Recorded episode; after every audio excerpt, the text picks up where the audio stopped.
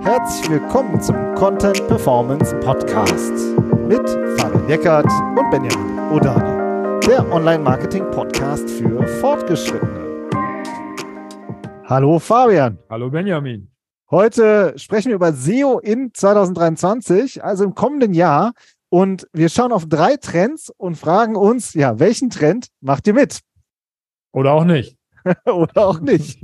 Also wir wollen einfach über drei Themen diskutieren, die dieses Jahr in der SEO-Branche einfach sehr viel diskutiert worden sind, die wir auch aufgegriffen haben in diesem Jahr und möchten das nochmal ein bisschen einordnen und auch Einschätzungen abgeben. Wie immer, es ist subjektiv unsere, äh, sag ich mal, so wie wir es sehen. Ja, und es ist äh, wie so oft auch so, dass es auch viele andere Meinungen gibt. Wir Aber weh, ihr macht es nicht so, wie wir sagen. genau. Und damit es auch nicht zu langweilig wird, sagen wir maximal 10 Minuten pro Trend, ja, so, damit wir auf unseren 30 Minuten landen. Sonst ist es so, oh, sonst redet man und redet man. Also es muss schon, ich, ich gucke auf die Uhr, Fabian. Also ich werde uns äh, an die Kandare nehmen. Ja, mein Lieber, ich, ich bin Ostfriese, ich rede nie zu viel. Also immer nur das Wichtigste.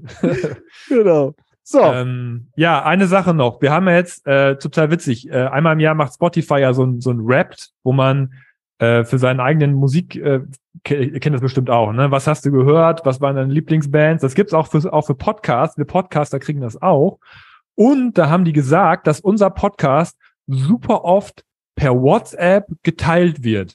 Ja, also es gibt sozusagen einen Dark Traffic, von dem wir überhaupt nichts mitbekommen ähm, und den, den, den ihr irgendwie auslöst. Also wenn ihr noch mal ein bisschen für Dark Traffic sagen, sorgen wollt, dann ähm, dann nehmt euch doch diese, genau diese Folge, weil es ist ja total spannend zu wissen, was, was wir für, äh, äh, für Trends sehen für nächstes Jahr oder auch nicht. Äh, beziehungsweise das, was wir gleich machen, wir referenzieren auch ganz viele Folgen nochmal äh, heute, die wir dieses Jahr besprochen haben und schickt das doch einfach mal durch an, an Kollegen, Kolleginnen, von denen ihr meint, dass die sich dafür auch interessieren. Genau, also unsere Aufforderung, ähm, äh, Dark Traffic zu produzieren, haben wir auch nochmal überlegt, machen wir auch nochmal eine Folge zu. Ja. Gibt es nämlich auch eigentlich ziemlich viel, was man, äh, man ja, drüber nachdenken kann. Legen wir los. Trend eins. Also, das ist das ganze Thema AI-Content und die Frage, skaliere ich damit äh, sehr günstig meine ganze Content-Produktion? Ja, aber Fabian, bevor wir jetzt, also wir wollen jetzt nicht direkt den dritten Schritt vor dem ersten machen, sag nochmal ganz kurz in einer Minute, zwei, drei Sätze, wie ist jetzt die Entwicklung von AI-Content und ja, was ist dann denn auch das Problem oder die Diskussion darum? Hm. Also die, äh, die Weiterentwicklung ist, dass es jetzt über die neuen Modelle, GPT-3 zum Beispiel, ist was, was ihr bestimmt auch schon gehört habt, dass da einen großen Sprung in der, in der Generierung von, von computergeneriertem Content äh, gegeben hat in der äh, Computerlinguistik. Ja, das heißt, es gibt Sprachmodelle, die trainiert werden ähm, und äh, aus denen man mehr machen kann als früher. Also früher hat man oft dann Produktdetailseiten mit AI-Content vertextet oder irgendwie Wettermeldungen, die relativ einfach zu generieren waren.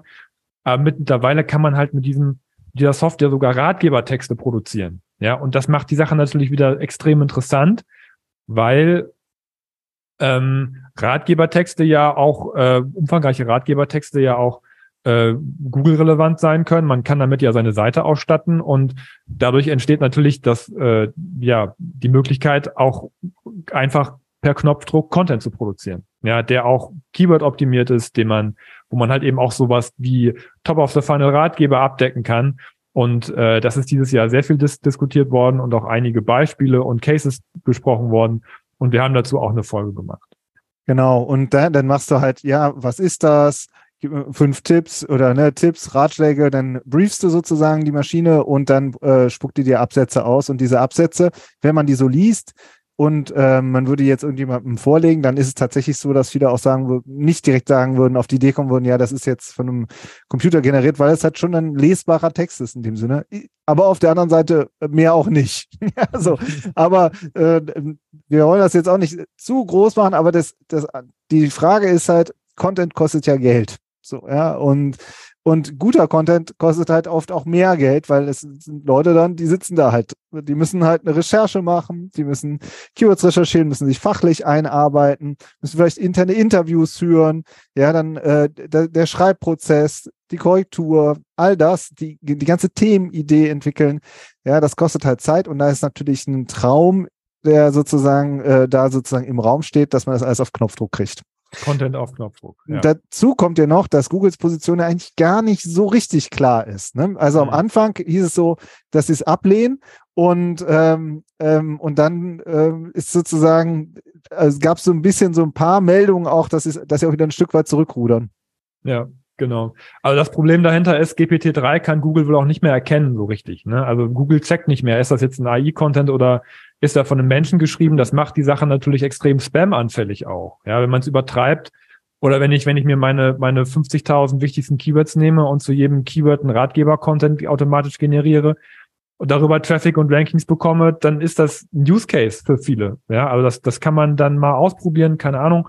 Ja, und ähm, und da sagt Google schon, übertreibt es nicht, ja. Also wenn ihr, wenn ihr einen, einen Spam-Ansatz dahinter habt, dann, dann ist das nicht das, was wir wollen.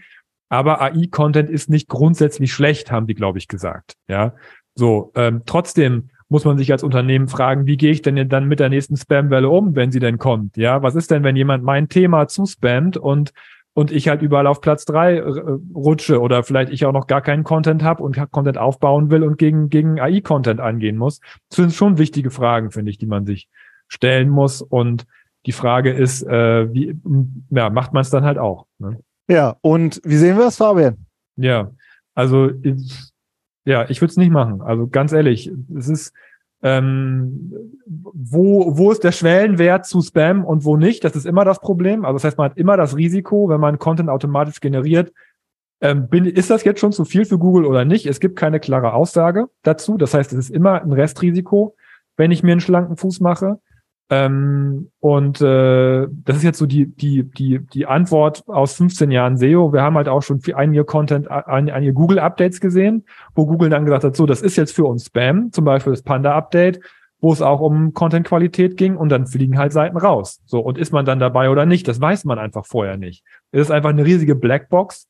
Google kommuniziert auch da nicht eindeutig. Von daher, ähm, aus unternehmerischer Sicht ist es, denke ich, ein, ein Risiko, was man da eingeht, wenn man wenn man mit AI-Content eben auf dieser, in der Masse im Bereich Ratgeber arbeitet. Und genau, und genau und auf Content-Ebene gibt es ja auch einige ja. Fragezeichen. Und genau darauf muss man ja auch sagen, ist, sind ja auch die ganzen Softwareanbieter ausgerichtet. Also es geht wirklich darum, äh, viele Abrechnungsmodelle funktionieren auch über Masse. Ja, also es ist völlig klar, dass das eine Spam-Welle wird. So und dass es äh, um Masse geht. Und, ähm, und die Frage ist halt eben, wie wird Google dann 2023 oder 2024 darauf reagieren? So, ja. Und das hat auch mit einem anderen Trend noch zu tun, sprechen wir auch noch später drüber. Ähm, was ich aber aus Content-Sicht so brutal finde, ist, dass es halt die völlige Austauschbarkeit ist. Also dann generiert man einen Text per Knopfdruck, liest den und ist ja erstmal geflasht davon, dass das sozusagen ein zusammenhängender Text entstanden ist. Ja, oder ein Inhaltsverzeichnis und dass ich mir die Paragraphen zusammenbaue, ähm, also die Absätze zusammenbaue und sage, okay, ich will noch den Aspekt drin haben oder den Aspekt. Aber was man eigentlich völlig vergisst, ist, dass das ein komplett austauschbarer Text ist. Wie ein Stockfoto mit einem lächelnden Menschen und einem verschwommenen Hintergrund, der dann überall das zu sehen ist, dieses Motiv. Ja, und genauso ist AI-Content. Das muss man halt so sagen. Der, die Texte sind, da ist kein USB hinter. So. Und das finde ich echt brutal. Das muss man sich halt wirklich auch fragen aus Marketing-Sicht. Wollen wir diesen Weg gehen? In die kom komplette, äh, in den kompletten Einheitsbrei? Ja, oder wollen wir nicht einen strategischen Ansatz wählen, wo wir ähm, nochmal gezielt überlegen, wie wir uns unterscheiden? So, und das ist halt, das geht mir in dieser Diskussion, muss ich sagen, ein bisschen verloren. Ich habe da vielleicht auch zu sehr die Marketingbrille an oder die äh, auch unsere Kunden, die ja auch viele Brands sind, ja, wo die wahnsinnig viel Expertise haben und sich richtig gut auskennen, wo ich mich so frage, boah, und dann soll er jetzt so ein, äh, so ein äh, 0815-Content drauf, der überall stehen könnte. Und mhm. der ja auch von allen anderen auch genauso per Knopfdruck produziert wird. Ja, also der, genau dadurch kommt ja auch die Austauschbarkeit. Ja. Und das ist der eine Knackpunkt, den ich sehe. Und der andere, den muss ich auch sagen, ist, dass, dass er ein reiner Funktionstext ist, der aber eigentlich bei den Usern gar nichts auslöst. Also Traffic ist wichtig, klar, aber da muss ja auch was draus passieren aus diesem Traffic. Und auch das äh, wage ich zu bezweifeln, wenn man das massenhaft, also wirklich skaliert und äh, ausrollt. Aber das ist meine Einschätzung. Ja, aber das erinnert mich sehr stark an 2005, als äh, als man irgendwie über Spinner gearbeitet hat und da ist der Content auch rein funktionalisiert worden. Ich brauche so und so viel Text für die und die Seite. Da habe ich mir den generiert. Keiner hat den mehr gegengelesen. Das war einfach draufgeklatscht, weil es ging auch gar nicht mehr über die Masse. Ähm, und, und dadurch wird der Content einfach funktionalisiert, um, um Klicks auszulösen. Ähm, aber das reicht heute nicht mehr bei, also kommen wir gleich ja noch zu. Content muss ja mehr auslösen, auch an Signalen. Und wenn der Content diese Signale nicht auslöst, auch langfristig, dann, dann hast du auch auf anderen Ebenen ein SEO-Problem. Ja, also ja. es geht nicht nur darum, rein funktional Textsignale an Google zu, zu senden. So, das, das ist nicht, das ist es nicht mehr heute. Das, das ist ja eigentlich, das finde ich halt auch so typisch für, für sozusagen so zurück in die Vergangenheit, so, äh, dass, dass man sozusagen dieses ganze SEO-Content-Thema wieder abkoppelt vom gesamten Unternehmen, ja, und sagt, ja, den produzieren wir automatisiert, ja, ähm, alles, was mit unseren Kunden zu tun hat, das ist ja sozusagen richtiges, echtes Business, ja, und, äh, und der SEO-Content, den, den machen wir halt da drum herum für die Maschine. Wieder so also es ist wieder, ja. es ist wieder genau der, der, sozusagen, dass es wieder genau in die andere Richtung geht. Aber wie gesagt, jetzt haben wir schon fast zehn Minuten drüber geredet. Es wird viele geben, die auch auf AI-Content setzen. Es gibt auch viele Befürworter im Markt. Und ich denke, das ist äh, wirklich eine Frage, in welche Richtung will ich gehen für mein Unternehmen oder wie will ich mich als, äh, wir haben, werden ja von Marketingverantwortlichen gehört, wie will ich das Unternehmen sozusagen im Marketing strategisch ausrichten? Ja, und ähm, und es wird auch viele geben, die auf diesen, äh, auf dieses Massending setzen und, ähm, und vielleicht auch taktisch, äh, taktische Erfolge damit feiern. Aber ist es wirklich eine fundierte Strategie, die einen langfristig trägt? Da sind wir halt sehr zurückhaltend. Unsere subjektive Einschätzung. Ja, darum geht's ja hier. Zweiter Trend. Das zweite große Thema ist Helpful Content. Äh, wo kommt das denn her, Fabian? Ja, äh, das, das war de, der Name eines Google-Updates, was dieses Jahr auch sehr öffentlichkeitswirksam angekündigt wurde. Ähm, und äh, ja, da war die Frage ähm, halt grundsätzlich, wie man, wie man wettbewerbsfähigen Content bekommt, beziehungsweise wie Google was, wie Google Content bewertet. Also da gab es eine sehr interessante, sehr große Dokumentation zu diesem Update auch, wo über Spiegelstriche auch ge genau gesagt wird, was Google äh, wie Google hochwertigen Content einschätzt. Und dass Google sagt, schon seit 15 Jahren, seit 20 Jahren, ihr braucht guten Content, wenn ihr SEO machen wollt. Ähm, das, das ist ja eigentlich gang und gäbe schon, aber, aber dass sie halt wirklich auch mal ein bisschen ausdifferenziert haben, was sie sich unter Helpful Content vorstellen, das ist, das war relativ neu. Ähm, und es war eben auch ein Update. Das heißt, die haben gesagt, wir möchten gerne eigentlich, dass dieser Content mehr in den Suchergebnissen vorkommt und anderer Content, der eben nicht helpful ist, weniger in den Suchergebnissen vorkommt. Also es gab, es war so ein bisschen ähm, die ähm, äh, ja die Vermutung, dass dass dieses Update halt ein neues Panda-Update wird, wie damals, als Google eben auch sehr stark ähm, auf Content-Qualität gesetzt hat und aber auch sehr viele Seiten, die diese Qualitätskriterien nicht ähm, erfüllt haben, auch dann damals rausgeflogen sind. Ja. So. Also es geht wirklich, äh, der, der, die Überschrift war Content for People ähm, from People. Ne? Nee, from People for People. So rum. Ja. Also wirklich von Menschen für Menschen. Und, ähm, und das heißt, man hat wirklich eine, seine spezifische Audience, seine Zielgruppe im Blick die Fragen, die sich diese Zielgruppe stellen und die beantwortet, beantwortet man mit einem, mit einer tiefen Expertise, mit einem tiefen Content. Ja, mit einem, äh, so dass die Leute sich wirklich auch das Gefühl haben, okay, ich habe jetzt, meine Frage ist beantwortet worden. Ja, jemand hat mir geholfen. Ja, und was ich echt so traurig finde, ist ein bisschen wie dieses, ähm, wie dieses Update rezipiert worden ist. Ja, weil mhm. äh, es war halt vorher ja ein sehr großer, äh, sehr große Ankündigung und, ähm, und es haben auch sehr viele darüber berichtet. Wir haben auch eine Folge dazu gemacht, sehr aktuell, damals auch, das ist wirklich rausgegangen und wir haben am gleichen Tag das auch gemacht. Und dann nach hinten raus war ja schon fast so ein bisschen Enttäuschung in der Branche. Ja, da sind ja jetzt gar nicht so viele abgestraft worden. Also das ist gar nicht so, dass da jetzt so, so viele so betroffen worden sind. Also war dann wieder die logische Schlussfolgerung, ist es wohl doch nicht so wichtig mit dem Helpful so Content. Wichtig. Vielleicht haben viele gedacht, dass jetzt der Wettbewerber rausfliegt oder so, weil ja, man selber ja so viel besser Content macht. Also es sind ja einige Seiten, auch vor allem in den USA, auch ja. einige richtige Crap-Seiten rausgeflogen. Also die hat man ja oft gar nicht so im Blick als, als Unternehmen. Ja, vielleicht schaut man sich eher die Wettbewerber an und sagt, ach, den könntest du eigentlich auch mal gerne erwischen. Ich weiß es nicht genau, aber es ist, wie du sagst, ich finde es auch sehr, sehr schade, ähm, als dann da der Effekt dann doch nicht so groß war, dass dann, dass sich, dass sich alle so abgewandt haben und gesagt haben, dass ähm, das war dann helpful Content ist dann ja wohl doch nicht so wichtig. Aber auf der anderen Seite hat Google es aber halt auch groß angekündigt, ja. Und dann geht man ja eigentlich auch davon aus, dass es halt, dass sich auch ein bisschen was ändert. Also ich hätte mir dann auch schon auch ein bisschen gewünscht, dass sich auch auf der positiven Ebene vielleicht man Aspekte gesehen hat, wo, wo nochmal Content, der eine andere Qualität hat, weiter nach vorne kommt. Ja, gar nicht so sehr, dass irgendwas abgestraft wird, sondern dass sich vielleicht auch einfach ein bisschen was tut in den Serbs. Das war nicht so. Und äh, ist aber eigentlich, ist es schade, du hast das schade, ist eigentlich ist es schon fast fatal, oder? Weil, ähm, also für uns ist das fatal, weil das ja eine Kernbotschaft ist, die wir eigentlich auch schon seit Ewigkeiten propagieren, oder? Ja, also ich, muss gerade schmunzeln, weil wir haben mal vor Jahren eine Folge gemacht, warum uns Google-Updates nicht interessieren.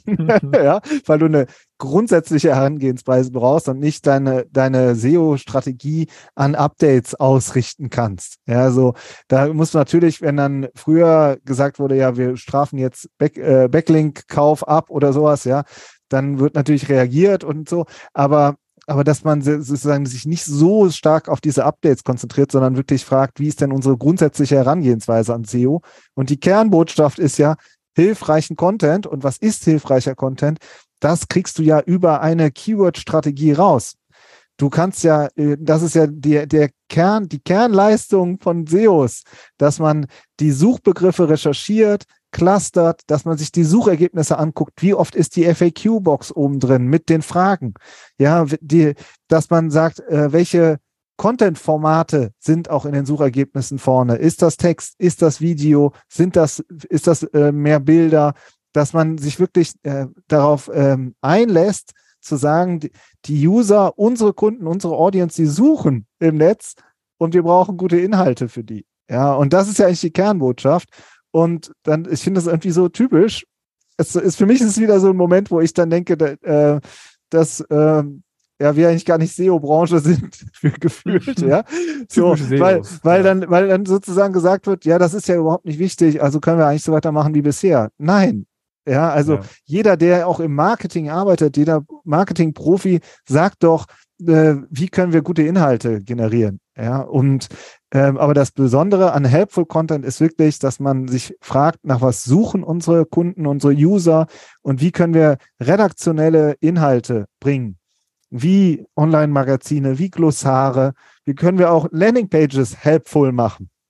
Die Leute suchen, haben doch auch Fragen, wenn es ganz konkret um eine Produktentscheidung geht. Und wie können wir denn die richtigen Informationen für die bereitstellen, nach denen nachweislich gesucht wird? Das ist doch die Kernbotschaft.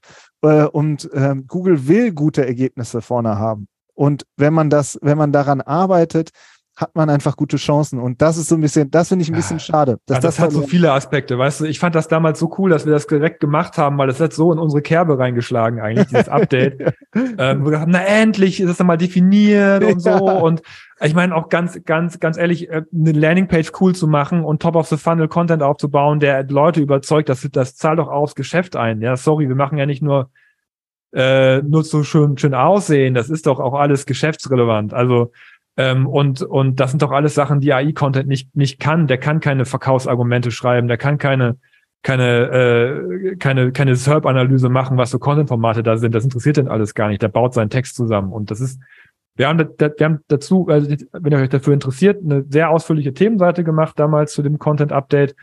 Ähm, die könnt ihr euch nochmal angucken zum Helpful Content Update und eigentlich alle Case Studies, die wir dieses Jahr gemacht haben, ja, Allianz versus AXA oder auch Rewe Edeka, alle, da geht's immer um hilfreichen Content, der aus dem Unternehmen selbst entstanden ist.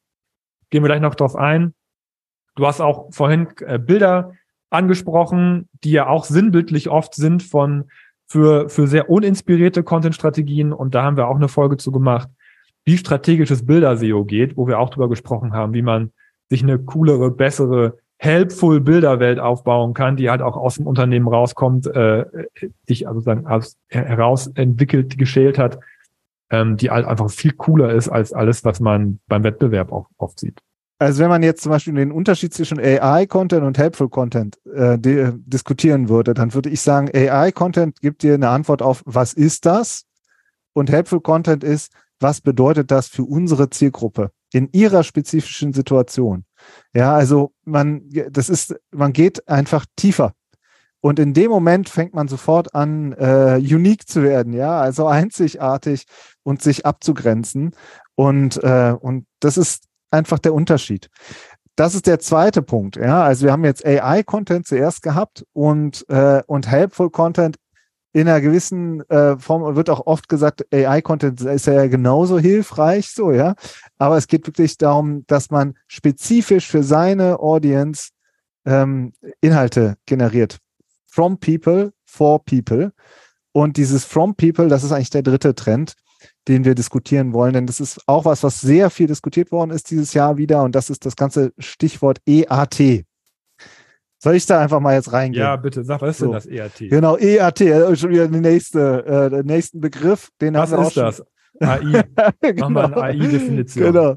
Also, es ist Expertise, Autorität und Trust. Und das äh, ist ein, äh, ist, kommt aus den Google Quality Rater Guidelines, vereinfacht gesagt, eine ähm, Dokumentation, ähm, wo wirkliche Menschen sitzen und Websites bewerten und Google das dann wiederum nutzt für seine, ähm, für seine Optimierung. Und ähm, ich versuche, machen es jetzt wirklich einfach, ja. Und im Endeffekt bedeutet das, also wer erstellt den Content? Was, wer, wo kommt die Content-Qualität her? Die kommt von Menschen, die wirklich Ahnung haben. Und das sind ja Experten, Expertinnen im Unternehmen selbst. Produktverantwortliche, ja, Research-Verantwortliche. All die, wo das Marketing immer hingeht und sagt, okay, die müssen jetzt nochmal, äh, müssen wir jetzt nochmal ähm, äh, anrufen, Call machen, da brauche ich nochmal richtiges Briefing für. Ja, das können auch Leute aus dem Support sein, die ganz nah an den Kunden dran sind. Auf jeden Fall Menschen, die wirklich Fachwissen haben und die das auch immer wieder ähm, und zwar sehr regelmäßig auch veröffentlichen. Und das ist aus meiner Sicht ist das kein klassischer Helpful Content, der auf Keywords basiert, sondern da geht es darum, ähm, wirklich relevanten Content für eine, für, sag ich mal, eine Branchendiskussion zu, äh, zu führen. Ja, also, dass man äh, für seine Kunden auch ja, einfach äh, relevant ist und dann in der Folge dann auch genannt wird, ja, verlinkt wird, im, nicht im Sinne von ja Linkaufbau, sondern ähm, da wird man referenziert, weil man einfach eine gute Quelle ist. Ja. Und ähm, all dieses Thema, dieses EAT-Thema ist ähm, nicht ohne Grund, also viele Grüße an dieser Stelle an Olaf Kopp, der das ja ähm, wirklich in der Tiefe erarbeitet hat und auch immer wieder dazu publiziert, der auch dieses Jahr mit mehreren fachlichen Inhalten ja wirklich auch echt richtig coole Reichweiten sich aufgebaut hat, was ich richtig, was mich richtig freut. Ja, ich bin immer großer Fan davon, wenn Leute mit fachlichen Inhalten auch äh, Reichweiten aufbauen. Und ERT, das beschäftigt richtig viele in der SEO-Branche. Und, ähm, und das, wie baue ich das auf? Das ist eine riesengroße Frage, die auch, ja, sich einfach viele stellen. Ja, und ich finde, dann schließt sich der Kreis auch zum Content wieder. Also wenn ich, wenn, wenn, wenn meine einzige Content-Arbeit darin besteht, auf den Knopf zu drücken, dann, dann kann ich, dann, dann bin ich nicht in diesen Prozessen drin, Content zu entwickeln, der halt wirklich auch, auch äh, diese Expertise und, und, und die Autorität auslöst oder der auch verlinkungswürdig ist. Ja, das sind jetzt wieder so ein paar SEO-Sprechs, die ich hier im Moment in, in den Ring reinwerfe. Ja, aber ähm, es geht halt auch um Links. Natürlich geht es auch um Links. Also nur ERT ist dann ist einfach die qualitative Weiterentwicklung davon. Aber viele Unternehmen sind ja auch hier immer noch auf Linkkauf und Linktausch unterwegs. Also auch da gibt es diese qualitative Abstufung. Was was mache ich jetzt? Ja, mache ich mir das jetzt einfach und und und kauf mir diese Signale in Anführungsstriche ein oder generiere ich sie selber? Und da sieht man, dass diese Themen integrativ sind. Also wenn ich wenn ich den den Content aus dem Unternehmen entwickle, dann habe ich auch die auch die Prozesse und die Power daraus, ERT-Signale zu generieren, die wieder wichtig sind für die 20, für die zweiten 50 Prozent Google-Ranking-Signale, nämlich externe Link-Signale, ERT-Signale und so weiter, wie man sie jetzt alle nennen würde. Ja, ohne das eine kriegt man das andere nicht hin. So, und, ähm, und das ist eben dieses Integrative. Aber ähm, was mir dabei auch immer noch ein bisschen fehlt, ist dieses, wie mache ich das denn jetzt? Also es ist einfach, es ist so krass theoretisch, ja. Ähm, dass es mir manchmal äh, oder auch ganz oft dann, dann doch daran fehlt, was, was kann ich denn als Unternehmen jetzt genau tun, um diese Signale aufzubauen? Was wäre da ja. unsere Antwort? Genau, also das ist, ähm, das ist das, was ich aus Content-Sicht auch sehr stark sehe, ist, du brauchst ein richtiges Content-Marketing-Format. Du brauchst etwas, womit du regelmäßig seriell veröffentlichst und dieses Expertenwissen und nach vorne stellst und das immer und immer wieder über ein Online-Magazin, über vielleicht einen, äh, einen, einen Videoformat oder eine, auch einen Podcast, ja, über LinkedIn. Da gibt es viele verschiedene Beispiele ähm, und die, äh, all diese Beispiele, die man sieht, da geht es immer darum, dass da seriell immer wieder was produziert wird und veröffentlicht wird. Ein Stück weit wie ein Medienunternehmen. Ja, und das löst dann eine, ähm, eine Reichweite, eine Expertise aus und eine Autorität, die zu vielen anderen Dingen führt. Und das ist meine Kernbotschaft, dass ihr auch da ähm, oder unsere Kernbotschaft, dass ihr auch daran arbeiten müsst. Ja, also einmal helpful Content im Sinne von wirklich äh, Keyword-basiert, aber eben auch, dass man ein Format hat, was eben nicht so stark auf Keywords einzahlt, in dem Sinne, wo man nicht sagt, das, das ist das Ziel-Keyword, dazu wollen wir sofort nach vorne, sondern hey, Moment mal, das ist ja eine spannende Case, ja, oder das ist eine, eine, eine Studie, die wir selbst erhoben haben und das bringen, pushen wir nach vorne. Das ist ja auch das, warum ähm, immer wieder sehr viel auch darüber diskutiert wird, dass SEO halt andocken muss an PR, an Marketing, an die ganzen anderen Disziplinen und äh, gesellschaftsfähig werden muss mhm. Und äh, ja, also das ist, das ist, finde ich, äh, ein Kernthema, ähm, dass man, dass man auf dem Schirm haben muss. Und wie du sagst, es ist sehr theoretisch. Und auf der anderen Seite, wenn man, ähm, ja, wenn man sieht, dass die Leute Formate bauen ähm, und wirklich Reichweiten auslösen und dann, ja, kommen, zahlt es halt auch automatisch auf diese ganzen äh, Parameter ein. Dann wird's auch logisch, finde ich wieder. Also dann, dann äh, schließt sich, dann schließen sich auch andere Kreise. Also der zum Beispiel ist es ein häufiges Phänomen, dass Seiten, die nicht oft geupdatet werden, dass der Crawler nicht mehr so häufig vor, vorbeikommt, weil Google ja sehr ressourcenbasiert immer arbeitet und und ähm, und das ist einfach ein Fakt. Das, das sehen wir auch in der täglichen Arbeit. Wenn man auf einer Seite, auf der nichts passiert, Content veröffentlicht auf einmal oder vielleicht nochmal ein paar Landingpages online stellt, dauert das ewig und drei Tage, bis das mal geguckt und gecrawlt und dann im Index und das Ranking anfängt. Das heißt, weil, weil einfach Google sagt, an der, auf der Seite ist einfach auch nichts los. So, warum soll ich da auch oft vorbeikommen? Und wenn man aber ein serielles Format hat, wie du sagst, was auch, was auch spannend ist, was auch rezipiert wird, dann signalisiert man Google, ey, da ist was los auf der Seite, da wird gearbeitet, da, da wird publiziert, das hat mit Keywords nichts zu tun, aber trotzdem muss ich mir diesen, diesen Content holen, weil ähm, ja, was ich, alle, äh, jeden Tag alle sind 20 Prozent der Suchanfragen neu. Das heißt, man kriegt ja trotzdem Google-Traffic auf neuen Content, den man macht. Nur halt nicht den, den man gezielt, Alter, das ist da kein gezieltes SEO. Ja, das Stichwort Freshness, dass man auch neue Themen be be bearbeitet. Manch einer plumpst sogar in, das, in Discovery rein mit, mit, mit, mit seinem Blog, weil er, weil er irgendein spannendes Thema getroffen hat, ja. Und darüber kommt dann Relevanz und darüber kommt Autorität und darüber kommt Expertise. Ja, und das hat auch ganz klare, ganz harte SEO-Vorteile, ein serielles Format zu haben, die jetzt aber nicht vordergründig was mit Keywords zu tun haben. Und die absolut unkopierbar sind. Das ist ja immer unser Ansatz. Also wie schaffst du einen Wettbewerbsunterschied mit deinem ganzen, mit deinen ganzen Aktivitäten? Und so ein Format schafft den Unterschied. Und noch ein Beispiel für, was ist eine technische Optimierung und was ist sozusagen dieser, äh, dieser tiefere Blick.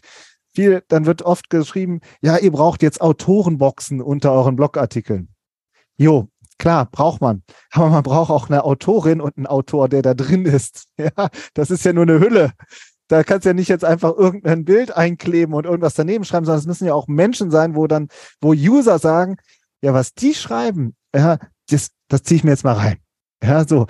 Das ist ja, das ist ja genau der Punkt. Die Box, die Autorenbox ist nur die technische Infrastruktur aber du musst doch jemanden reinsetzen. also, und, äh, und das ist das, ähm, wie heißt es, was auch mit dazugehört, dass man diese Expertinnen und Experten im Unternehmen auch sichtbar macht. Ist ja auch ein Thema, was du ähm, nächstes Jahr auf der SMX bringst, ne? Genau, ich bin auch auf der SMX in München, sind ja beide da und äh, sprechen darüber, weil es am Ende dann auch in Richtung Thought Leadership Content geht. Und äh, das ist halt was, was ähm, wir uns da auch angucken oder ich mir da auch angucke. Also, falls ihr auch da in München seid, ja, können wir uns da auf jeden Fall schon mal gerne connecten. Also, das sind auf jeden Fall die drei Punkte. Ne? Wir wollten alle drei echt nur kurz anschneiden, weil wir da, ähm, weil wir da wirklich viel auch drüber diskutiert haben dieses Jahr. Das Thema AI-Content, das Thema Helpful Content und das Thema ERT-Aufbau. Ja. Und wir haben da eine sehr spezifische Meinung zu. Gebt uns halt gerne auch mal euer Feedback. Also wir sind ja äh, immer auch offen für Gegenargumente oder auch ähm, ja generell für Feedback. Und ja, ansonsten würde ich sagen, ähm, teilt es schön in WhatsApp, schön so Dark, so, äh, Dark Social, ja, Dark Traffic, so dass man es äh, nicht mitkriegt. Da, aber es nicht sehen. Äh, aber wirklich vielleicht an Leute, wo ihr sagt, ah, das könnte denjenigen oder diejenigen eigentlich auch interessieren, würdet ihr uns eine große Freude mitmachen. Ja. So, das waren die drei Trends. Macht's gut und wir sprechen uns nächste Woche. Ciao. Ciao. Tschüss.